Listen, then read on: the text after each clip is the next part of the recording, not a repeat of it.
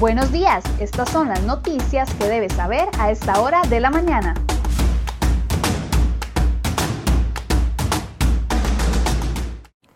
Hola, ¿qué tal? Muy buenos días, lunes primero de marzo. Gracias por acompañarnos acá en CR Hoy Noticias. Vamos de inmediato con las informaciones que hemos preparado para ustedes en la portada de CRHoy.com el día de hoy.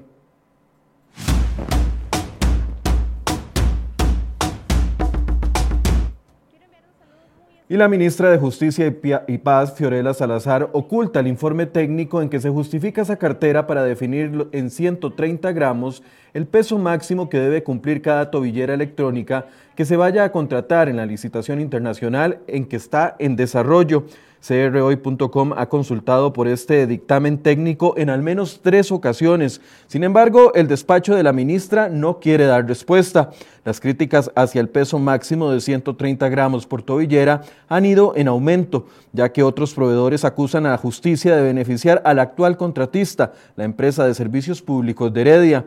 Esta empresa es la única en el mercado que tiene un dispositivo menor a los 130 gramos que pide justicia. Los demás productos de este tipo superan ese peso y van desde los 140 gramos hasta los 280.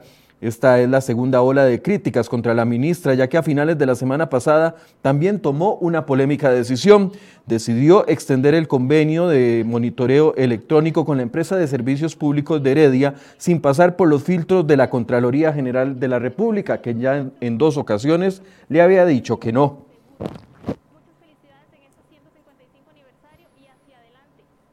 Eh, tenemos tres personas de momento detenidas, según lo que nos informan, y eh, pareciera que es eh, delincuencia local, que también tenemos que determinar esto, así como determinar el vínculo, porque estas personas al ingresar tienen información privilegiada, entonces es probable que exista un vínculo con oficiales nuestros, y eso es en lo que tenemos que trabajar y coordinar con OIJ pues, para proceder a lo correspondiente.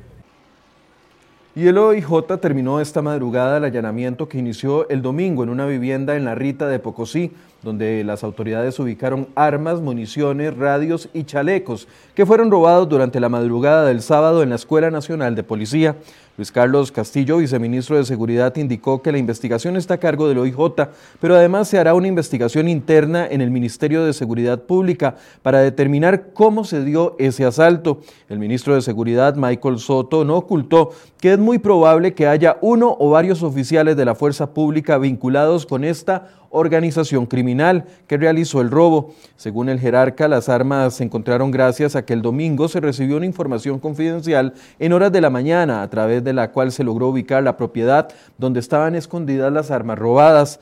Se detuvieron a tres personas, entre ellas a un nicaragüense.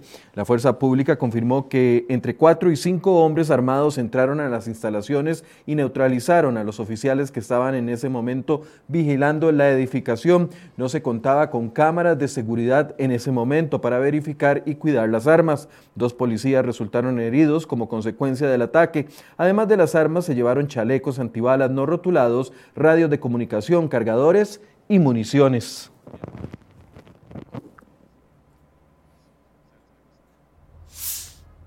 Y las carreteras se tiñeron de sangre durante los meses de enero y de febrero de este año 2021. El inicio del año arrancó violento, con más de 70 muertes y todo parece indicar que esos números se mantendrán con la flexibilización de la restricción vehicular a partir de hoy, primero de marzo. La cifra de muertes en carretera es alta si consideramos que durante todo el año 2020 se reportaron solo 120 muertos por la misma causa. Según los datos del tránsito, enero se convirtió en el mes de mayor fatalidad en carretera en los últimos 10 meses. En total se contabilizaron 36 muertes y hasta este sábado, febrero, sumaba ya 34 fallecidos a un día del cierre del mes, es decir, más que un fallecido por día. Los accidentes en motocicletas son una de las principales preocupaciones de las oficiales de tránsito. Datos de la Cruz Roja señalan que casi todos los días ocurren derrapes, vuelcos o choques donde se ven involucradas las motocicletas.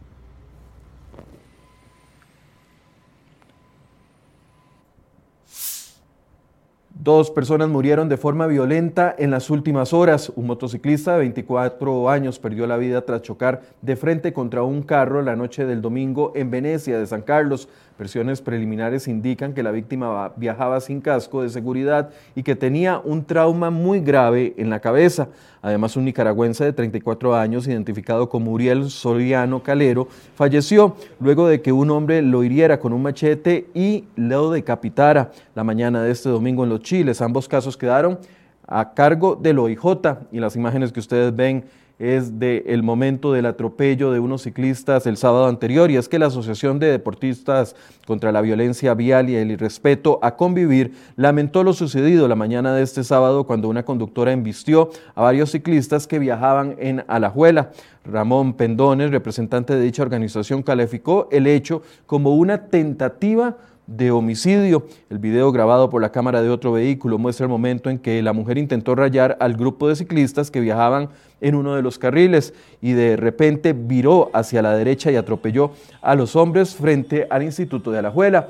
Y estas otras imágenes que usted ve es una caravana de entre 500 y 600 ciclistas que se reunieron este domingo para rendir un homenaje póstumo al compañero que murió el domingo pasado atropellado en las cercanías del Puente Negro en Orosí, en Paraíso de Cartago. Los deportistas levantaron una cruz en el lugar donde falleció José Ricardo Carmona Mora, de 38 años. El conductor que lo atropelló fue un joven de 23 años de apellidos Amador, que dio positivo a la prueba de alcohol, sin embargo quedó en libertad, eso sí, con una tobillera electrónica.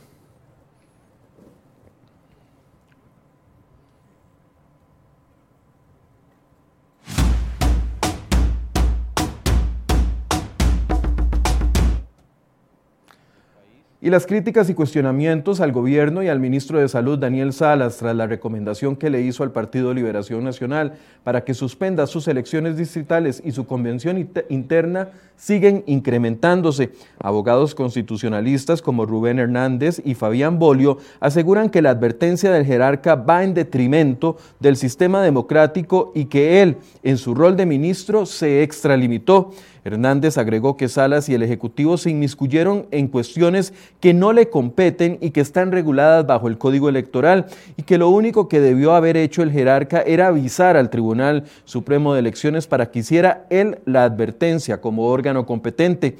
Bolio, por su parte, aseguró que la Constitución Política dice que no se podrán suspender derechos o garantías individuales no consignados en la Carta Magna como son los derechos electorales. Por otro lado, analistas políticos aseguran que Salas abrió puertas a las sospechas de la intención del gobierno de meter mano en los procesos electorales que se acercan y alimentó la visión de algunos sectores sobre rasgos autoritarios de la administración de Carlos Alvarado. Aunque el presidente Alvarado trató de bajarle el tono a la recomendación de Salas, lo que pasó fue algo muy grave, concluyen analistas políticos. Esta será parte de nuestro menú de análisis el día de hoy en el programa Enfoques a partir de las 8 de la mañana. Discutiremos esta posición del gobierno y de Salas con los diferentes sectores.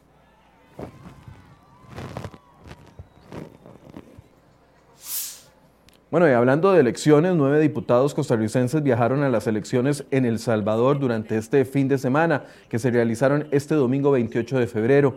Ellos se encuentran en calidad de observadores internacionales. Se trata de la diputada del PAC, Nilsen Pérez, Jorge Fonseca y Daniel Ulates del PLN, Otto Roberto Vargas del Partido Social Cristiano, socialdemócrata Rodolfo Peña del PUS, Jonathan Prendas y Eric Rodríguez, ambos independientes, Patricia Villegas del PIN y Melvin Núñez de Restauración Nacional. Al menos cuatro de ellos aprovecharon para tomarse fotografías con el mandatario salvadoreño, salvadoreño Nayib Bukele, que fueron Ulate Valenciano, Núñez Piña, Vargas Víquez y Prenda Rodríguez.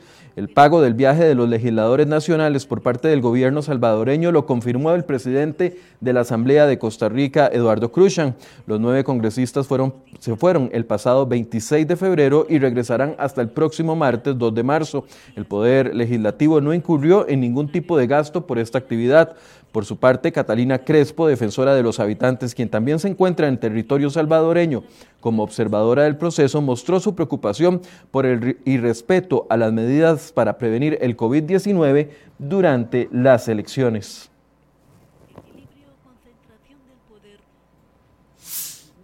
Bueno, y continúan las pugnas internas en Recopes y la cúpula de la refinadora costarricense de petróleo creyó que el proceso de reestructuración institucional no tendría turbulencias en el camino, se equivocó en gran medida.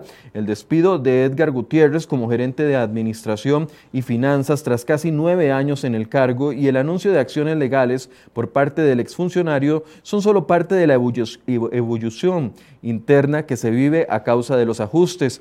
Gutiérrez aseguró a que, que su cese fue sorpresivo. Dice que fue una decisión sin fundamento y sin el debido proceso. Alejandro Muñoz Villalobos asumió como presidente ejecutivo de la refinadora en mayo del 2018 y fijó la reforma de la entidad como un aspecto clave de su gestión. Sin embargo, casi tres años después, las decisiones asumidas producen ecos relevantes. La reforma interna presentará un ahorro de 174 millones mensuales, pero supone cambios muy drásticos como la eliminación de la jefatura de la tesorería, la dirección de recursos humanos, la jefatura de talento humano y la jefatura de relaciones laborales. Antes de comenzar con la reforma, escuche bien, Recope contaba con cuatro gerencias, 14 direcciones, 40 departamentos y 58 jefaturas, mientras la nueva estructura organizacional únicamente contempla la eliminación de cuatro departamentos y cuatro jefaturas.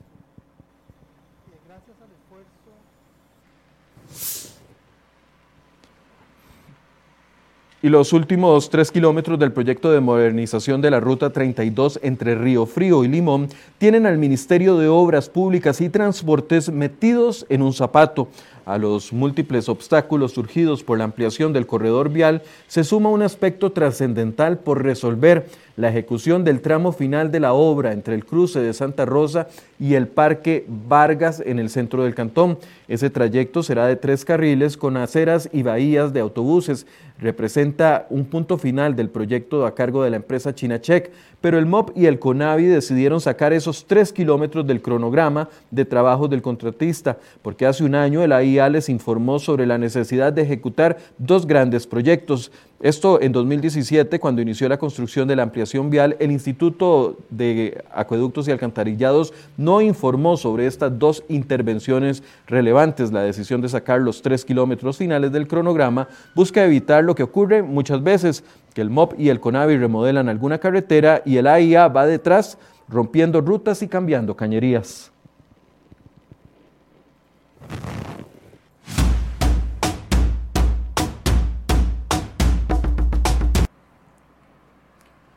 Temas económicos, el Ministerio de Hacienda confía en que este año encontrará mayor disposición de los diputados para aprobar una serie de créditos extranjeros y con ello comenzar a presionar los intereses en el mercado local a la baja para la segunda mitad del año.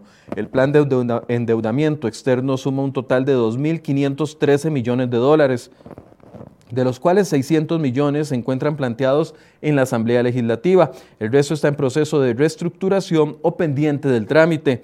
Si logramos aprobar estos créditos, contaríamos con un instrumento idóneo para reducir las tasas de interés de forma importante, dijo el ministro de Hacienda a crhoy.com, don Elian Villegas. Para este 2021, Hacienda proyecta captar en el mercado local el equivalente al 8.8% del PIB y el restante 4.7% provendría del mercado externo y de esos créditos. Esto implica buscar en el mercado local títulos por casi 2 billones de colones durante el primer semestre.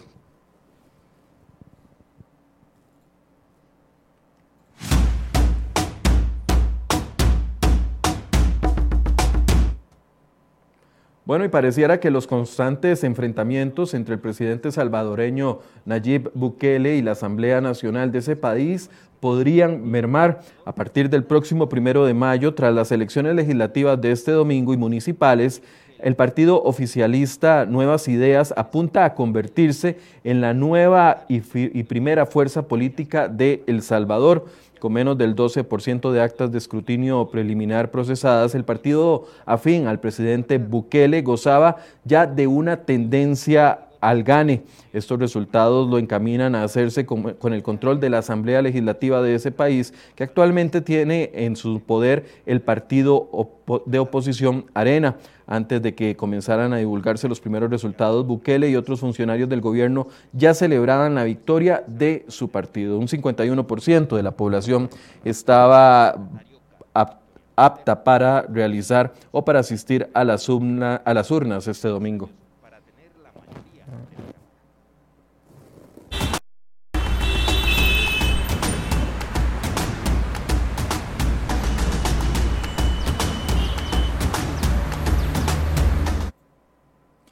Mientras hacemos un recorrido por las principales carreteras del país, les recuerdo que a partir de este primero de marzo, hoy lunes, empiezan a regir algunos de los cambios en las medidas sanitarias para todo el país. ¿Cuáles son los más importantes? Bueno, recuerde que se elimina la restricción vehicular por distribución de placas pares e impares durante los fines de semana. Esto quiere decir que tanto sábado y domingo podrán circular todo tipo de vehículos. El horario de la restricción vehicular de lunes a domingo también va a cambiar y será a partir de las 11 de la mañana, eh, de la noche, perdón, y hasta las 5 de la mañana. Además se mantiene la restricción por placas entre semana en el centro de la capital. En las zonas fuera de la capital se podrá circular sin limitación de lunes a domingo de 5 de la mañana a 11 de la noche. Así que tome precauciones si tiene que salir de su casa y vemos el recorrido en algunos sectores la Panasonic en este momento.